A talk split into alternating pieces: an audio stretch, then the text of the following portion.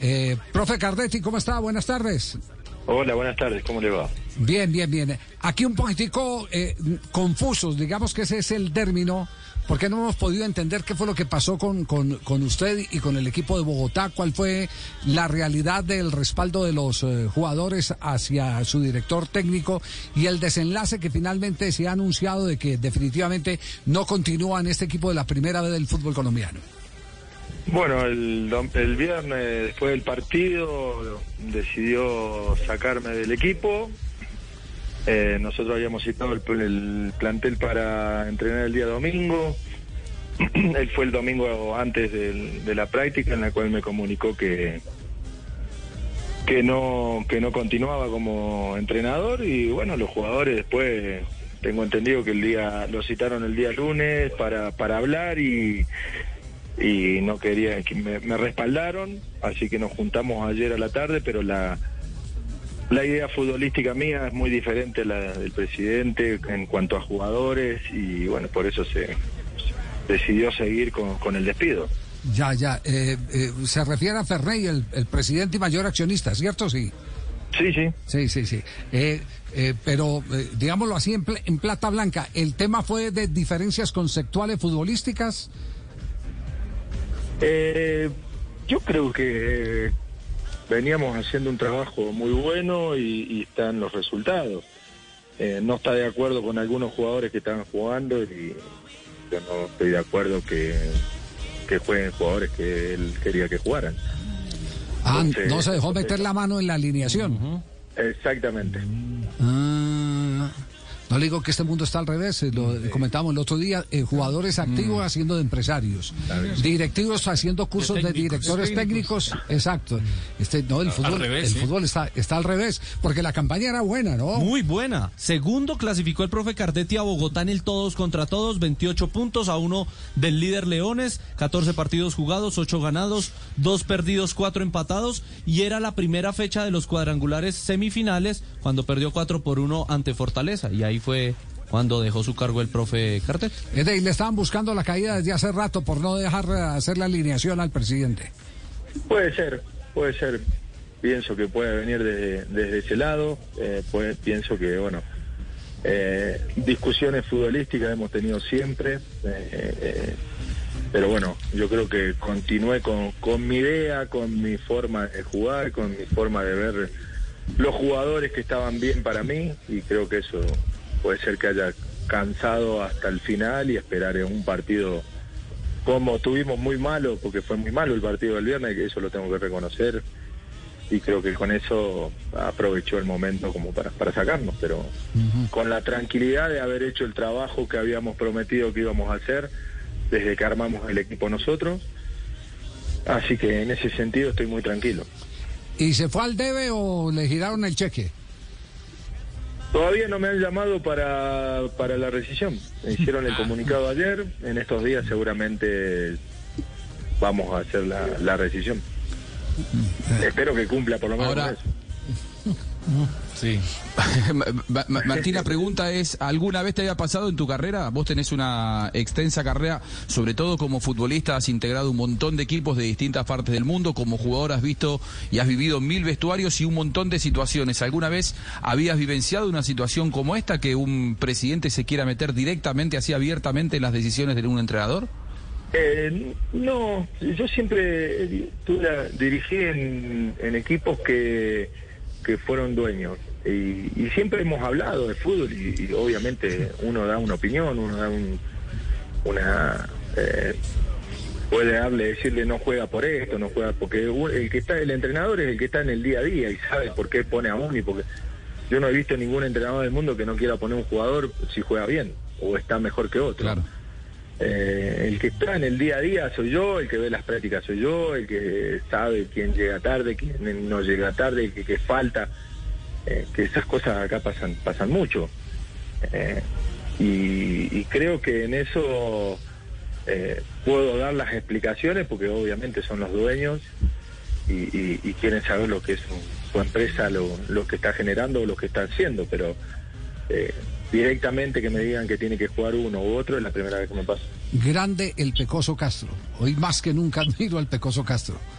Que es el, el dueño tal vez, no sé, no sé si Martín Cardetti re, oyó alguna vez esta anécdota, que eh, estaba el Pecoso preparando un partido frente a Independiente Medellín como técnico del Santa Fe. Lo llama César Villegas, eh, que eh, ya falleció, lo llama y le dice, Fernando, es que yo creo que el domingo deben jugar fulano, perano y perencejo. Y el Pecoso hábilmente le dice, doctor, como habla el Pecoso, doctor, doctor, el fútbol es solo uno. Ese es el equipo que tengo aquí parado. Viajan a, Medellín y Hugo Prieto, que era el presidente de Santa Fe, recorría todo el vestuario donde movía el pecoso porque no había llenado la planilla. Apenas ve la planilla sobre el tiempo que llena el pecoso Castro, le dice, eh, pero pecoso, Fernando, este no fue el equipo que usted combinó con, con César. Dígale al doctor César que si gano los méritos son de él y si pierdo igual me va a dar una patada eh, eh trasero y, me voy. Entonces yo juego con la mía. Si me echa, que me eche con la mía, que me eche con la mía. Bueno, Cardetti, a usted lo echaron con la suya. Sí, sí, sí, es lo que en la reunión de ayer le dije. Eh, usted no está de acuerdo conmigo en esas cosas, yo no estoy de acuerdo con usted, prefiero no volver, eh, después de un despido, no volver, después de todo el... Yo me despedí el día ese día a la mañana y volver me parecía una locura, un manoseo. Nosotros, en mi cuerpo técnico, creo que somos profesionales y, queremos hacerlo lo más posible y, me parecía una locura después de echarme un comunicado que no, que no me habían echado, después que sí me habían echado.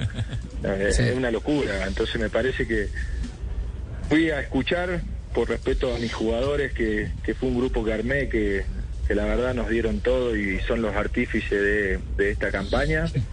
Eh, lo, entonces fuimos a escuchar, pero eh, creo que fue con, con la idea de, querer meter mano y, no puedo permitir una cosa así. Ya. Eh, una última. ¿Es cierto que le echó la culpa a usted por dos jugadores intoxicados?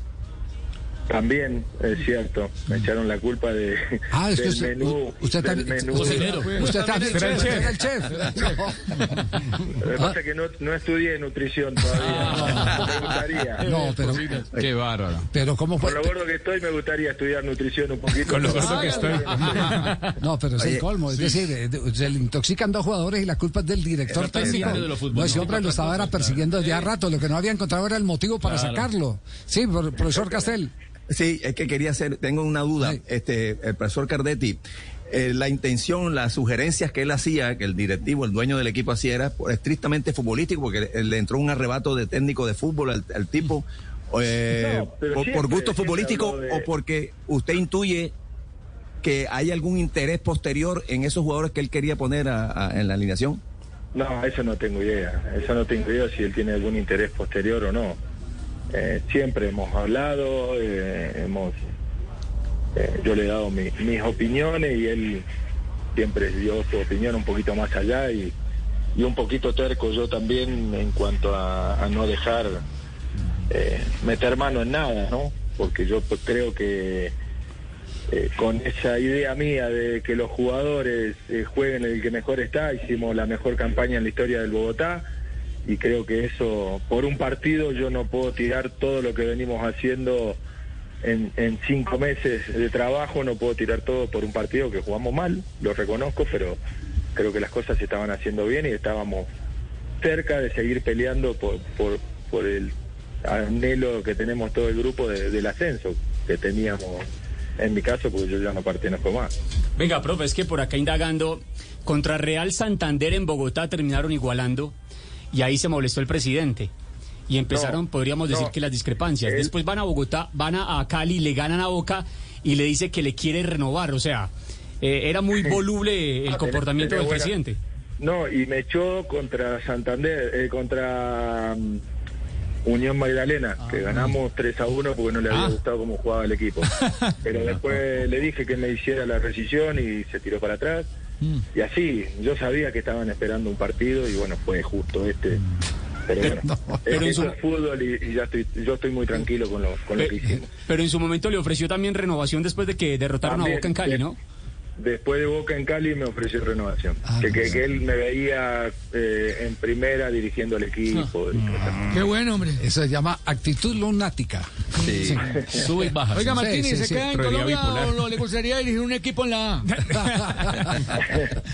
Sí, me encantaría, me encantaría poder quedarme. Eh, vinimos a Bogotá para justamente tra- demostrar el, el trabajo y, y pensar en quedarnos en Colombia, porque es una plaza que me gusta y que, que, bueno, vine para justamente para tratar de abrir puertas y ojalá tenga la posibilidad de dirigir algún equipo en primera. Carretti, un abrazo eh, y mm, sentimos mucho El Chapulín que haya, caí- que, que haya caído en el lugar equivocado, como la... No, Para el próximo sea mejor equipo. Como- Sí, no, eh, hay que... Co- Pero tiene que mostrar, tiene No, que para la mostrar próxima, no, Bogotá. no, para la próxima tiene, tienes que pedir las referencias eh, y análisis y el psicoanálisis eh, de un experto del presidente. Y escribir algo en el contrato, claro. Sí, sí, sí. Co- ¿Cómo, cómo hacía Cardetti para, para eh, la camiseta en la celebración de los goles que la, se la ponía al revés sin, sin, sin sacarla de su cuerpo? No, me ponía dos camisetas y sacaba Ajá. una. Claro. Es viejo truco, es viejo truco. Magia. Le dañó. Para que no lo Igual lo, amonesten. hacía, lo- igual lo hacía, lo hice en Tunja, que son lugares Sí. un poquito más frescos, ¿no? Que en otros lados. Cuando jugaba con el Deportivo Cali. Bueno. Claro. Cardetti, un abrazo, gracias. Un abrazo grande, muchísimas gracias. Muy amable.